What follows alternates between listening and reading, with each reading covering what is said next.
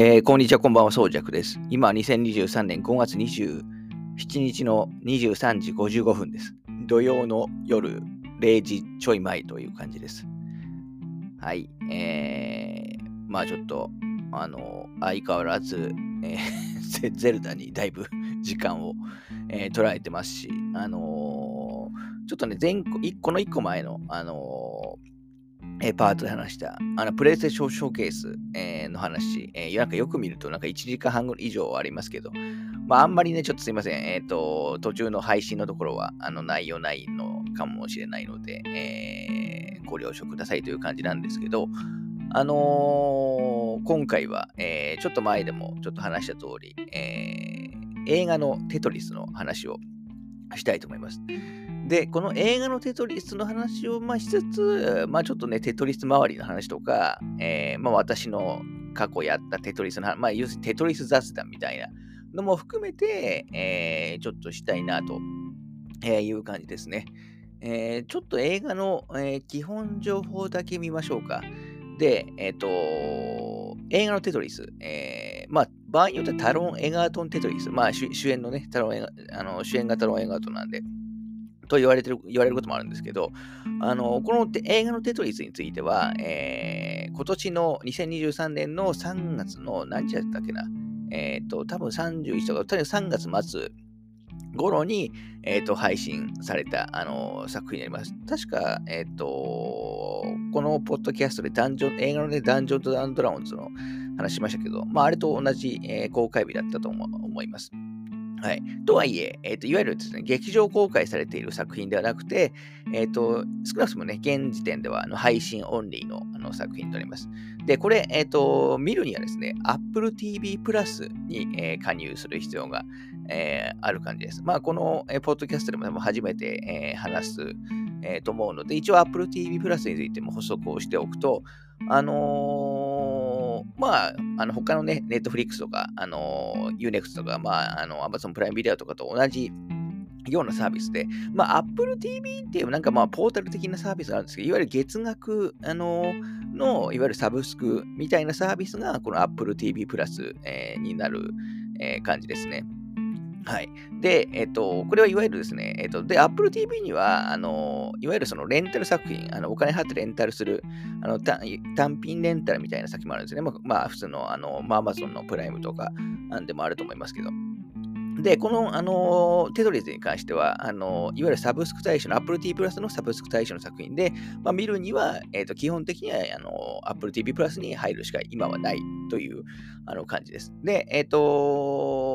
なので、まあ、私もね、もちろん入ってみました。で、まあ、Apple TV プラス、あのあんまりね、加入、えー、されたことがない人も多いと思いますので、まあ、一応、本当簡単に説明すると、まあ、別に他のあのサービスと同じで、えーと、加入すればあのスマ、スマホだろうが、PC だろうが、テレビだ、あのまあ、スマートテレビとかでも見れますし、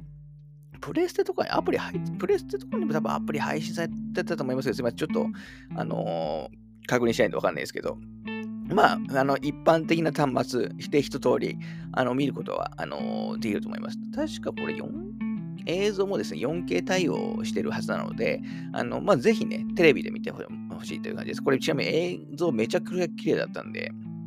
うん、できれば、あの、環境がいい場所で見るのをお勧めするという感じですね。で、Apple TV プラスの入って書いたことない方が多いと思うので、えー、一応言っておくと、あの、最初の7日間無料です。なので、別にテトリスだけ見たい場合は、もう、あの、この期間だけ入って、あの、解約すれば、あの、いい話っていう感じになってますね。あのー、まあ、Apple TV プラス、最近すごい良質なコンテンツで話題にあの、まあ、一部の人には話題になってますけど、まずやっぱりですね、あの、絶対数って意味ではやっぱものすごく少ないんですよね。あの他、あの、ただ一個一個はすごい強いけど、まだ数も少ないし、あんまりその日本向けのその、ななんていうの、キャッチーな、あの、なんてあのバズる、ななんですか、バズるような作品って今、ままだないので、あんまりね、ちょっと国内、特に国内では、あのあの入ってる方は少ない。まあ私も実際ほぼ入ってない人なんですけど、と思いますけど、あの、今のところね、7日間無料なので、あの、まあ、とりあえず試しに入ってもらう見るのもおすすめかなと思います。で、その後はいわゆる、あの、あのえー、その期間が過ぎると、まあ、月額制で、まあ、900円、えー、1ヶ月900円という感じです。まあ、900円ですけど、まあ、基本的には、あの特にその視聴に 4K とかにはちゃんと対応してるという感じですね。で、まあ、なので、えっと、まあ、もう無料期間過去に使っちゃったよっていう人もいるいるとは思います、いると思いますけど、まあ、私は別にぶ、まあ、これはあくまで私の考えではありますけど、別にテトリス見るためだけでも900円の価値は僕は全然あるとは思うぐらい、この映画いいあのいい出来だとは思いますので、ちょっと先に、えー、その部分をね、話しておこうと思います。まあ、なので、ちょっとね、Apple TV プラス入って、まあ、テトリスプラス、何本か、ちょっとですね、特に Apple TV プラス、どっちかというと、ドラマシリーズにやっぱ力を入れている、いて、特に、いわゆる映画作品、単発作品がですね、ものすごい少ないんですよね。まあ、なので、えっ、ー、と、7日間あれば、見たい作品見 見れると思います。まあ、あの現状は。まあ、なので、一緒にね、えっ、ー、と、まだ加入されたことのない方は、テトリスとプラスいくつか見て、まあ、えー、一旦、あの、解約する。まあ、ちょっとこれあんまりね、よよくいい話 知らないですけど、解約するのも、まあ、一つの手かなと思います。まあ、一回ね、それでで魅力的に感じれば、また、あの、間を空けても入ればいいですし、まあ、そのまま継続して入るのも、えっ、ー、と、ありかなと。えいう感じの作品ですね。ちなみにテトリス、映画のテトリス自体は約2時間あのの内容という感じです。はい。で、えっ、ー、と、映画のテトリスというと、あのー、前ちょっとどっかでも話したのかもしれないですけど、あの、昔からテトリス映画化するよって話が、もうだいぶ前からあったんですよね。ただ、そのない、えっ、と、いろいろ言われたテトリスは、なんか、なんか3部作か何かで、なんかなんだっけね、ちょっとすいません、ちょっと僕も だいぶもう ふわっとした記憶しかないんですけど、なんかテトリミノとかが、なんか宇宙から降ってくるとか攻めてくるような、ちょっとだいぶちょっと、あの、うろ覚えで申し訳ないですけど、あの、なんか侵略者の SF だったような気がするんですよね。あのー、で、ただまあ、その話はずっとあるけど、まあ実際に、えっ、ー、と、なんですか、なんか正式に結局予告とかまで行ったことは過去ないと思いますし、あの、結局ね、実現できずに、あの、今に至ってるという感じです。で、今回の、あの、テトリス、映画のテトリスについては、あの、今言った内容とはもう全然違う話で、まあ、史実を元にした、あの、まあ、ドキュメンタリー、ドキュメンタリーっていうのはちょっとあんま良くないかもしれないですけど、まあ、史実を元にしたあの映画と思っていただければいいかなと思います。はい。で、えっと、主に概要、どんな話かをというと、あの、まあ、テトリスの権利ですね、ライセンスをめぐる、えっと、話なんですよ。あの、まあ、テトリスのライセンスって非常に複雑、あのだったり、えー、まあ、いろんなね、えっ、と、まあ、国が絡んでくる。まあ、テトリスって、えっ、と、まあ、現在ロシアですけど、当時のね、ソビエト連邦時代のあのゲーム、あのではあるので、えっ、と、いろんな国とかも絡むし、組織とかもね、実は絡んでくるという、あの話なんですね。まあ、なので、その、テトリスの、あの、なんだろう、制作の話というよりは、あのテトリスのその権利、まあ、特に、えっ、ー、と、任天堂でのあの販売の権利をめぐった、あの、いざこざというか、いろんなね、えっ、ー、と、面白いエピソード が語られてるのが今回のあの映画になります。あの、まあ、ちょっとですね、と、えっ、ー、と、まあ、あくまで2時間の映画ですし、結構ですね、エンタメ色を強めに、あの、えー、結構真面目な映画ではあるんですけど、あの、エンタメ色も強めになってはいるので、あの、もちろん脚色もあると思いますし、多分ちょ、ちょっとね、一部の人を、あの、ちょっと悪者、悪者にすぎかなっていうのも、あの、まあ、あるんですけど、まあ、めちゃくちゃ、あの、内容自体はですね、非常に面白いと思います。あの、えー、別にテトリス、まあ、テトリス知らない人はいないないと思いますけど、テトリス知らなくても全あの楽しみます。あの、普通の、まあ、スパイものっぽい要素もありますし、えー、なんならね、ちょっとアクション的な部分、あの、カーアクションみたいなね、シーンとかもあのあったりもするんですけど、で、えっと、まあ、テトリスのその権利絡みの歴史って、もうそれ自体がものすごい面白いんですね。まあ、多分知ってる人だったら、あの、ご存知だとは思うんですけど、あの、面白いんですよ。だから、まあ、おそらく映画化すれば面白くなるだろうなっていうあの、まあ、予想はね、してた、いたんですけど、まあ、実際すごい面白かったです。あの、まず、まず大前提として、あの、かなりおすすめな、あの、個人的にですよ、あの、おすすめな、あの、一本、えー、になっていることはちょっと先に、えっ、ー、と、言っておきたいと思います。はい。で、今言ったちょっとそのテトリスののライセンスをめぐる問題、あんまり細かく話をここでしてしまうと、えっとですね、この映画、まあ、むしろそこが一番面白い部分なんで、えー、あの本できれば知らない方が絶対圧倒的に楽しめるんですよ、この作品は。なので、ちょっとそこそこについては、あの細かい話はさすがにちょっとここではあのー、避けるようにします。はい。あのー、なんですけど、まず大前提として、えっ、ー、と、おすすめですということをね、先にちょっと言っておきたいなと思います。はい。えー、ちょっと一旦ここで区切ります。うん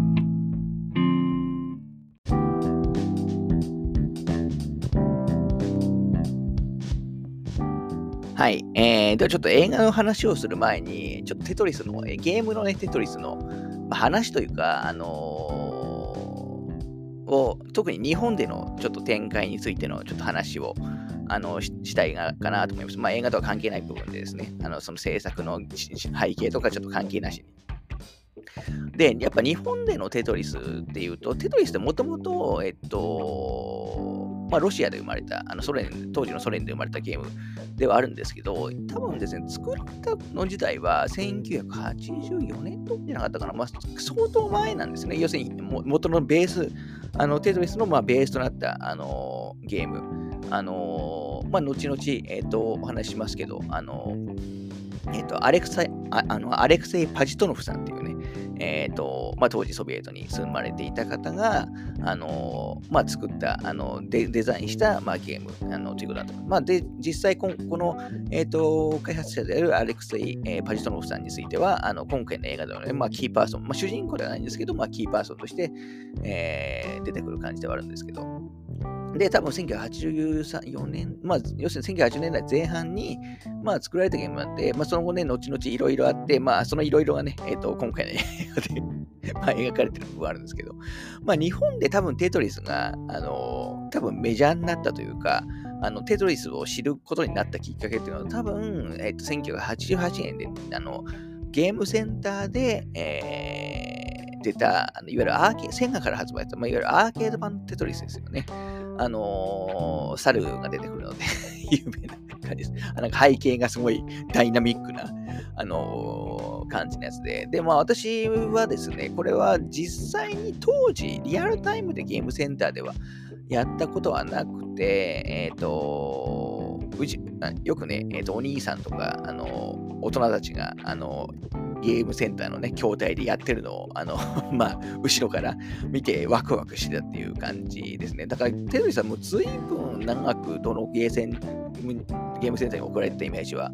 あるんですけど、まあでもやったことあったかななんかあの、まあやっぱりちょっとテトリス、あの、スティックだと僕個人的に、まあスティック慣れてないって、まあ僕ファミコン世代の人間で、まあアーケードゲームってもうちょっと後にやっぱ入っていってるんで、まあ、スティックにね、慣れてないと、まあ、ちょっとやりづらいなとは当時は最初は思ったんですけど、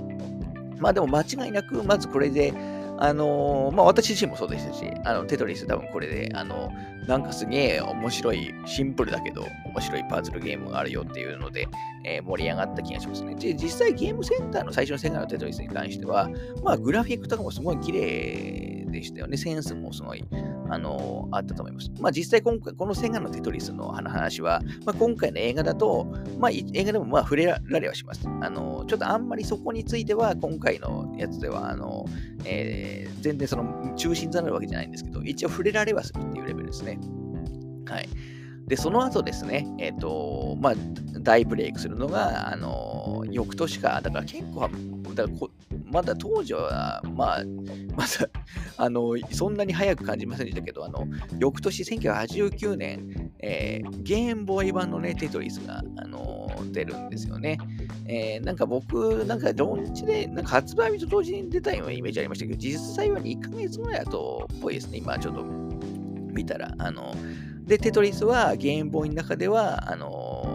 まあ、国内で一番売れたソフト、424番、4番も、これ国内だけですよ。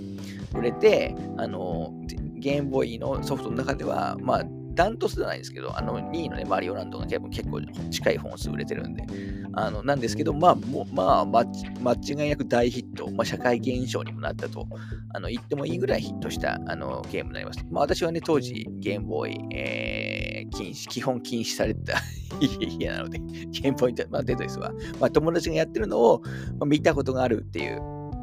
ぐらいかなと思います。で、まあ私が多分ですね、本格的に、えー、とやったのは、まあこの後ですよね。えー、ぐらいに出た、まあ、ファミコン版のテトリスが多分それなりに、えっ、と、やった最初のテトリスだとは思いますね。まあ、あのファミコンだと、ファミコン的に見ると結構末期に、えー、出たあの印象はありますね。で、まあ、やっぱなんか、あの、やっぱロシア民謡のあのアレンジ。ファミコン版ってロシア民謡のアレンジでしたよね。うん。で、とかがやっぱり、えっ、ー、と、印象に、えー、残ってるかなと思います。まあ、こんで、まさに今回の映画は、まずこのゲーム、まあ、メインはね、このゲームバイ版テトリスあのの発売の権利、えー、とかを、まあ、えー、まあ、まあ、ゲームボーイ版の発売の権利ってちょっと語弊がありますけど、まあ、ゲームボーイので、えー、テトリスを発売するための権利って言ってもらえたらいいかな。あの、を、まあ、巡る話という感じになりますね。で、テトリスに関しては、その後、まあ私はゲーム的には何本かやってますし、まあ有名なのは、まあ、天気になるっていう意味だと、やっぱり、えっ、ー、と、アリカさんが作ってたテトリスはグランドマスターですよね、アーケードで言ったら。結構、テトリスの、あのー、まあ、きょまあ、すごい競技性の高いテトリス、えー、まあ、コア層向けの、あのー、にも、あの、なんですか、えー、なってるあのテトリス。これ最近アーケーバーカイブスで出ましたよね、テトリス、ザ・グランドマスター。とかが多分、まあ、ね、ターニングポイントになった人一本かなと思いますし、まあ、その後、あのー、まあ、コンシューマーで言うと、やっぱり多分結構ヒットしたのが、えっ、ー、と、DS データ、テトリス DS ですよね。まあ、私もこれ、えっ、ー、と、やりましたけど、これが100万本分以上売れてますし、えー、これ、まあ、ほぼ無限にできますからね、これ。で、確かこれ、オン DS でしたけど、確かオンライン対戦とかもね、Wi-Fi 対戦で、えー、使った対戦もできた、あのー、と思いますし、結構、あのー、なんていうの、まあ、最近のテトリスの、あのー、基準を作った一本でもあるかなと、えー、いう気はしますね。まあ、その後はね、いろんな携帯電話とか、まあ、いろんな、あの、まあ、大体どのハードでもテトリスって、まあ、まず出ますから どっかの会社がね、えっ、ー、と、この辺自体はもう、ある程度ね、権利の持ってる会社が、あの、ちゃんとしてたりするんで、あのまあ、いろんな会社から、いろんなハードで、まあ、テトリスは、えー、出たって感じですよね。で、まあ、結構最近で言うと、あのー、えっと、何年だ ?2014 年か。あの、ぷよぷよテトリス。あの、まあ、まさにぷよぷよとね、コラボするっていう、まあ、二大落ち物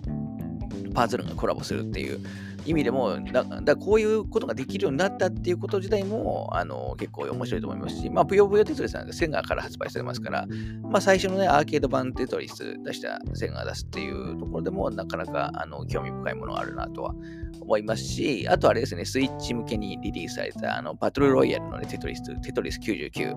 ま。あのー99人の中から最後の人にも選ぶってやつで、これも残念ながらね、機械期間限定だったんで、あの配信もこれもったいないですよね。僕、これ、これテトリス99、僕パッケージ版持ってますからね。あのー、パッケージになんかにスイッチオンラインの1年分のコードがついて、まあ、テトリス、あのテトリス99って無料ソフトなんで、あのー、まあ、結構無理やりパッケージ版は 出た感じではあるんですけど、パパッケージ派の私はね、それを、それを買う買買いましたし、これは結構やりましたね。で、えっ、ー、と、あとまあ、ただ私が最近のテトリスの中で、まあ、ぶっちぎり好きなのは、ちょっとどっかでもあ話に出したと思いますけど、まあ、テトリスエフェクトっていう、あの、まあ、一番最初プレスト4で出たのかな？ちょっとさいあの、まあ、最近ですね、まあ、大体どの機種でもできる。まあ、最近 PS5 系にも出ましたし、ちょっと前にスイッチ版とかも出ましたし、まあ、VR 対応もしてるっていうね、えっ、ー、と、エンハンスさんが出してるあのテトリスエフェクト。あのまあ、テトリスの基本、まあ、ルールはテトリスなんですけど、まあ、ビジュアルと音楽とか、まあ、めちゃくちゃかっこいい。まあ、かつ VR 対応してるっていう。テトリスエフェクトは、まあ、テトリスの歴史の中でも結構、あのー、特に人気が高い、かく、まあ、完成度が高い作品じゃないかなと僕は個人的には思ってます。私、これが一番好きですね。はい。まあそんな、あの、まあいろんな方、いろんなメーカーがいろんなハードで、まあ、いろんな形でいろんな脚色をして、えー、出してきたのがこのテトリスというゲームで、あなんですけど、まあ基本的なルールはもう最初からずっと変わってませんよと。まあちなみに4列消すことテトリスっていうんですけど、うん、っていう、まあ、ちょっと特殊なゲーム、ではありますかね。はい。まあ、私もすごく好きですし、多分、テトリス、えっと、日本で一番その知名度が高いゲームの一つで、かつ、やったことある人も多分一番多いぐらいのゲームじゃないか。まあ、別にこれ、あの、まあ、いろんなあのタイトル分かれてますけど、総合的に見るとって意味では、多分、一番やったやってる人が多いゲームじゃないかなっていう、もう一本であることはまあ間違いないのかなとは思いますというところですかね。はい。ちょっと一旦またここで、えー、区切って、えー、ここからちょっと映画の話をね、今回ちょっとテンポよく聞きたいんで映画、映画の話をしていきたいと思います。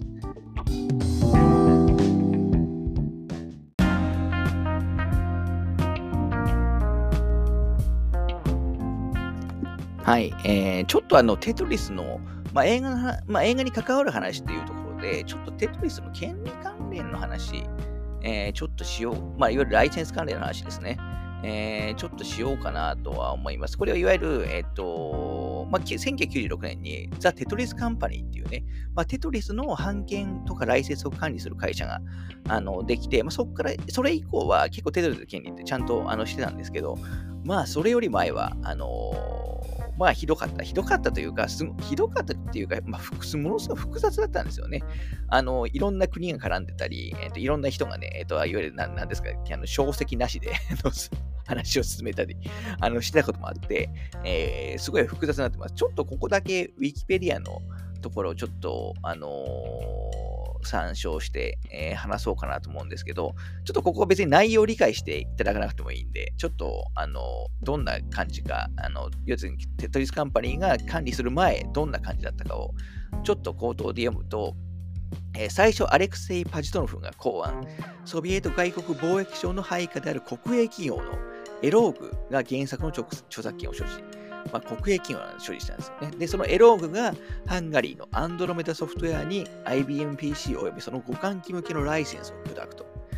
で、そのアンドロメダソフトウェアがイギリスのミラーソフトおよびアメリカのスペクトラムホロバイトに IBM-PC およびその互換機向けのサブライセンを許諾と。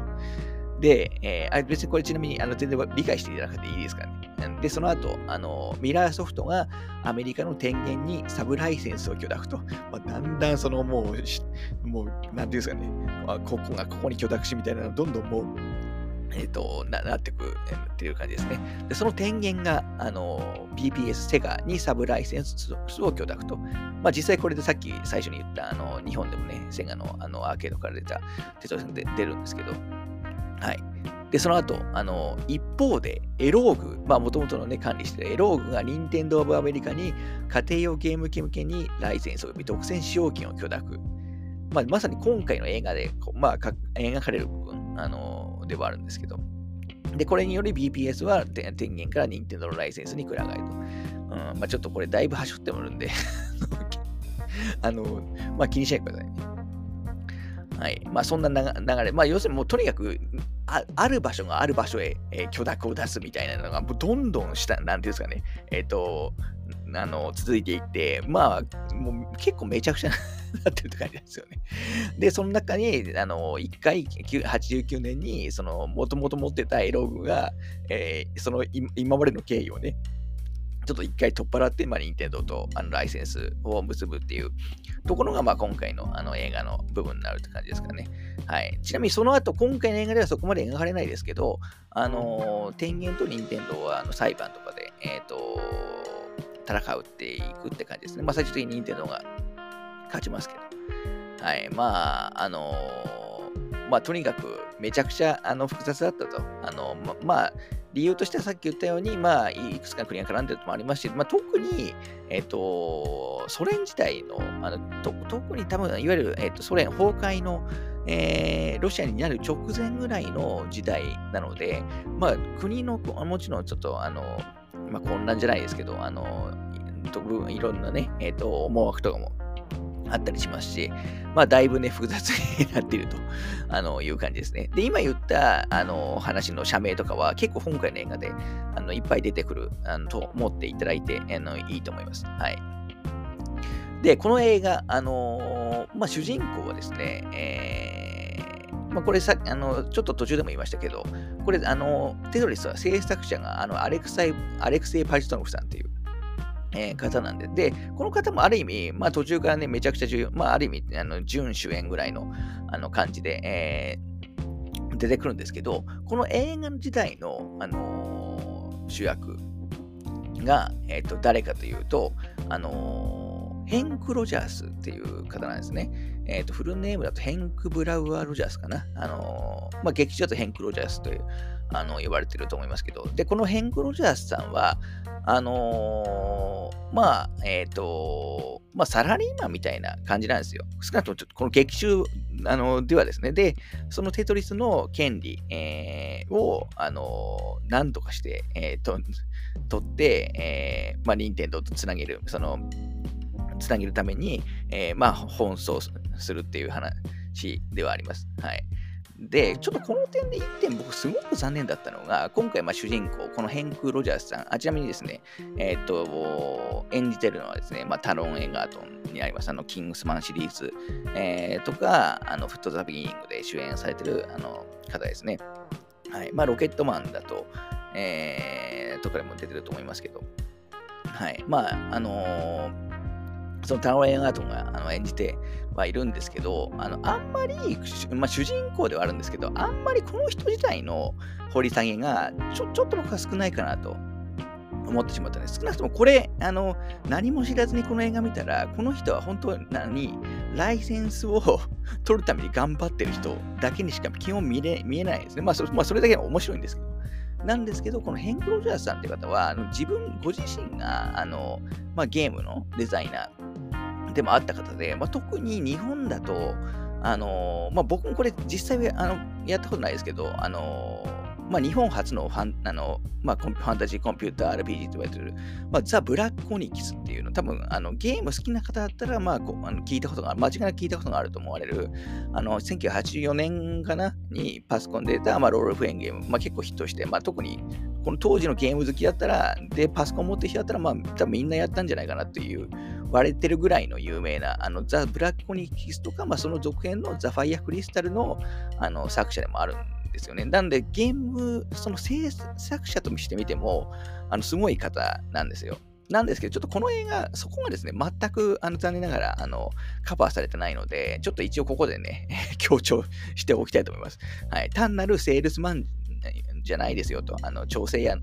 じゃないですよという、あの方ですね。まあ、だからいろんなことをやってる。まあ、起業家でもあるし、えっ、ー、と、なんか、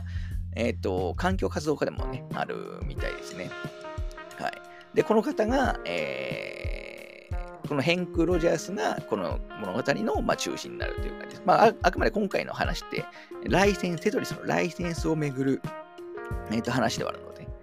はい、あのー、そんな感じだと思ってます。で、えっ、ー、と、どうしようかな。あでさで途中でも言いましたけど、この映画、あの具体的な内容、あのまあ、一応史実に求め基づいてるんですけどあの、具体的な内容を言ってしまうと、あのもう、まあ、バレになっちゃうんで、つまんないですよ。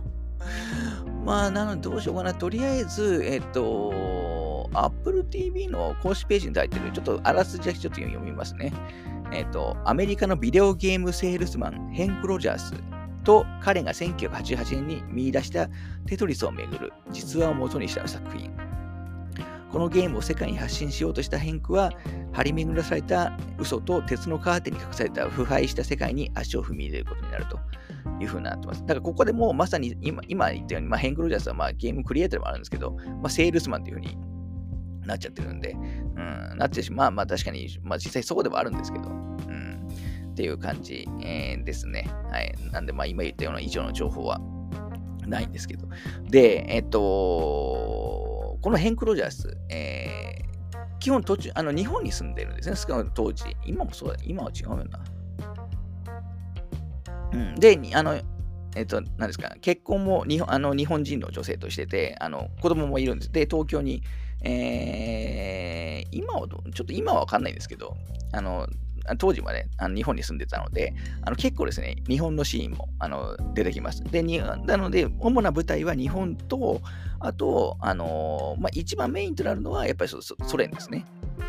ソ連と、あと、まあ、一部、あの、アメリカとかが出てくるっていう感じになってます。まあ、日本の描写に関しては、まあ、ちょっとだけ気になる部分がゼロとは言いませんけど、でもかなり同種の映画、要するに日本描写が変な映画っていっぱいあるじゃないですか。に比べては全然相当頑張ってる方だと思いますし、まあ、特に、え、ー、と、まあ、いわゆる80年代、えー、後半の日本間は、少なくとも僕が見る限りだとちゃんと出たと思います。あの、ソ連とかがどのぐらい再現されてるのか僕はまあちょっとわかんないんで、えー、言えないですけど、あの、日本描写はあの十分に合格点、えー、だというような気がしますね。はい。で、まあ、この映画、まあ、当時も話題になりましたけど、あの えー、当時のね、日本の、あの、任天堂の、えーと、山内さんも出てくるんですよね。まあ、めちゃくちゃ似てるってことでね。話題なりましたけど、まあ、実際僕もすごい似てると思います。まあ、残念ながら、あの、今回の映画に、あの、の、の、あのキーパーソンとなってるわけではないんですけど、まあ、味付けというか、まあ、ファンサービス、えー、みたいな感じで出てきてはあるんですけど、でもインパクトがある内容にはなってるかなというところですね。はい。えー、で、この映画、基本的に、えっ、ー、と、まあ、ジャンルで言うと、まあ、えっ、ー、と、まあ、政治スリラーっていうのがいいんですかね。あの、結構、だからいろんなそのテトリスの権利をめぐって、いろんな人たちが、まあ、争う形になるんですけど、まあ、結構その陰謀あのとかがあって、特にこの、えー、さっき言った今回の主人公のね、ヘンク・ロジャースとか、あとそのテトリスのあの制作者であるこのアレックス・パリストロフさんとかは、まあ、ちょっとね、えっ、ー、と、今度危険な状態にもあのなったりして、まあ、狙われたりもするんですよね。あの家を追い出されたりもしますし、ホテル泊まってるところをあの荒らされ荒らされたりとか、まあ、ちょっと拉致、拉致めいってこともあのされたりもして、あのまあ、そういうあの中で、まあ、何としてもあのテトリスあのあのゲームボーイであの売るための、まあ、権利を、えー、勝ち取っていくというあの話になってます。なので、まああのー単純に別に、まあこれて、まあ、今回は題材がテトリスですけど、まあ、テトリスじゃなくなくても、まあ面白い内容に、えー、なってるかなと思いますね。はい。で、えっ、ー、と、例えばね、まあ、ソ連、当時のソ連なんで、まあ、一応ゴルバチョフさんとかも、あの、出てきましまあ、もちろん本人じゃないですよ。あの、出てきますし、あの結構ね、ソ連の当時の、要するにもう崩壊、えっ、ー、と、ロシアになる前のソ連を、あの描いているというの感じですかね。を描いているっていう意味でも、まあ、結構勉強にはなる。まあ、どの、どの程度もちろん、あの、性格はわかんないですよ。ただ、少なくとも勉強にもなるあの作品だと思いますし、えー、エンタメ作品としても、あの、めちゃくちゃ面白いです。はい。あのこれ、2時間ぐらいの作品ですけど、テンポはですね、かなり速いと思います。あのー、まだここで30分かかってると感じでしたし、最初時計見、あのー、時間見たりしたら、あの、結構、あのトントン秒と、進んでいろんな出来事が起こって、今いろんな人がいろんな思惑で動く、あのー、作品なので、えー、すごく面白いと思います。キャラクターも立ってるますし、まあ、何よりやっぱテトリス、普段みんながやってるテトリス、特にゲームボーイ版のテトリスを販売が巡って、こんなことがあったんだっていうのを、なんていうんですか、まあ、えー、知れるっていう、そのプラスアルファの部分がですね、やっぱ素晴らしいと思いますね。あのー、で、映画としての出来も、まあ、あのー、人にもよると思います。あの、ちょっと、えっ、ー、と、冒頭でもちょっと言ったかもしれないですけど、あのちょっとね、まあ、えっ、と、なかなか難しい問題じゃないですか。やっぱ当時のソ連を描くっていう部分で、えまあ、ちょっとね、いろんな部分はあると思いますし、ちょっと、まあ、あの例えば、誰だっけな、えっ、と、実際最初にね、テトリスを、あの、見出した方って、あのい、いたりするんですけど、あの、ちょっとね、その人がちょっとあんまりね 名前なんだっけ？あのー、その人があんまりよく描かれてなかったたりも、あのー、したり、えー、しますし、えー、誰だっけな？えっと、あ、そうそう、さっき途中で話してたアンドロメダソフトウェアのオーナーだったロバート・シュタインさんという方が最初テトリスを見出して、まあそれがきっかけで、まあ結構ね、最初、最初ちょっと広まったあの感じではあるんですけど、まあどっちかというとこのロバート・シュタインさんは、あの劇中ではね、悪いものとして、えーと、出てきますし、結構ですね、人の善悪が、あの結構はっきりししすぎている、あの映画になっているので、で、しかも今回ね、一応その史実ベースに、まあ、実際の人名がいっぱい出てくる作品ですから、まあちょっとね、えっ、ー、と、多少偏ってる部分も、まあな、あるかなとは思うんですけど、あのー、まあ、とはいえ、いろんな下調べをあのして、もちろん作られてると思うので、はい、あのー、まあ、めちゃくちゃ単純に、まず作品としては面白いです。はい、別に史実を元にした作品じゃなくても面白い、この哲学者は面白いんですけど、あの、こんなことがあったっていう、ちょっと事実がやっぱ結構すごいと思う話だと思うので、えー、ちょっとおすすめですねということですね。ただ、まあちょっと、まだやっぱり2時間では全然カバーできないんで、この監督、えー、も、あの、確かテトリスってドキュメンタリー番組でも1回特集されてて、まあ本格的に知りたいんだったらそっちを見てねみたいなことを確かコメントで、えー、言ってたあようなあの気がしますかね。はい。えー、なんかあるかな、他に。うん。あとはそうですね、音楽。音楽もすごくいいんですよ。あの、えー、なんですか、まあ、と、ロシア民謡。まあ、テトリスはどちらも言いましたけど、ロシア民謡をちょっとあれアレンジ、えー、したようなあの BGM があの多かったりすると思うんですけど、あのー今回の映画でもあのそんな感じになってますで、まあ、要するにちょっとちょっと8ビット感をあの感じる、あのー、アレンジとかが結構あって、えー、その辺も面白いですね。音楽ちなみにローン・バルフさんで、えー、まあ、アサシンクリードとかゲあとゲームでも関わっている人ですし、まあ、最近のね、まあ、去年私が、えっ、と、ベストに入れたアンビュランスとか、あのとか、まあ、最近の映画でもいっぱい関わられてる、えー、方っていう感じですかね。はい。あとなんかあるかな。あとはそうですね。まあビジュアル的にも実は途中、あのゲームの、あの、要するにドット絵ですね。ドット絵、まあ結構ありますよね。ゲーム系の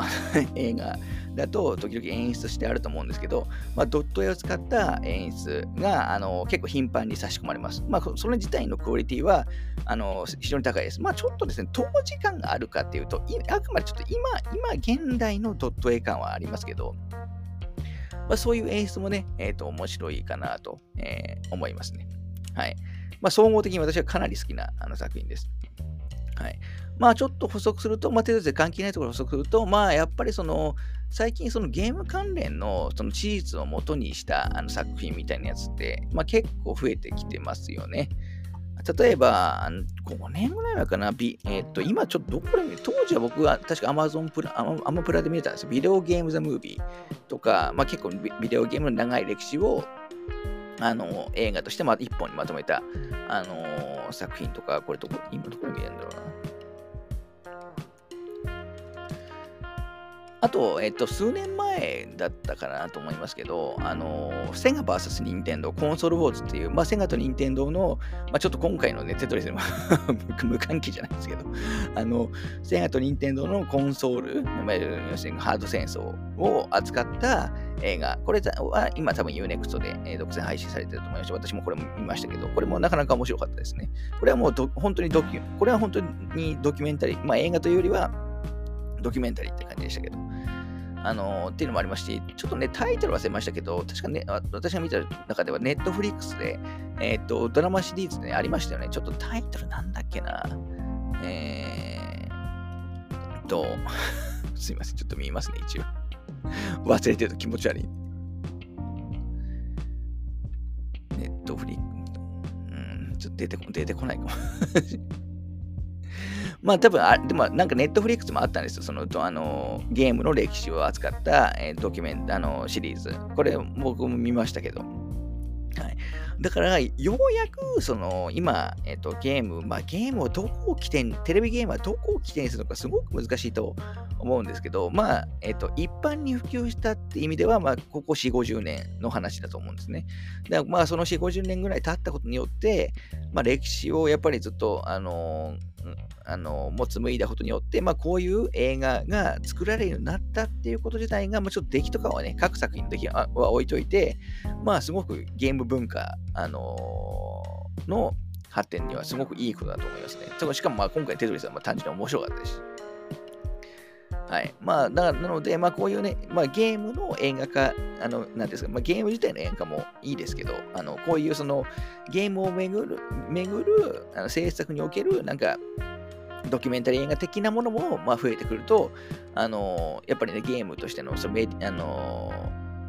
の、なんですか、えー、価値もちょっと色上がってくるんじゃないかなという気がしますね。そういえばなんか小島監督の、あのー、を扱った、えー、映画とかが今度、まあ日本公開どうなるかわかんないですけど、公開されるみたいで、まあこれもちょっと楽しみですよね。はい。そういうところで、まあ、今回は終わりたいと思います。まあ、とりあえず、あんまりね、テトリスの、あの、ストーリーの今回の内容は、えっ、と、そんな厳密には言いませんでしたけど、まあ、とにかく面白いです。あの、単純にスリラー映画として、まあ、サスペンスとしてもいいし、その、アクション要素とかも実はあったりもしますし、まあ、何より次どうどうなっちゃうのっていうのがあの確実にあると思いますからあの、もし知ってたとしても全然面白いです。あので知らなければもっと面白い、えー、作品になっているので、えーまあ、Apple TV7 日間無料なので、えーまあ、ぜひね、このテトリスきっかけで、あのー、入ってみるのもあのいいと思います。ということで、今回は終わりたいと思います。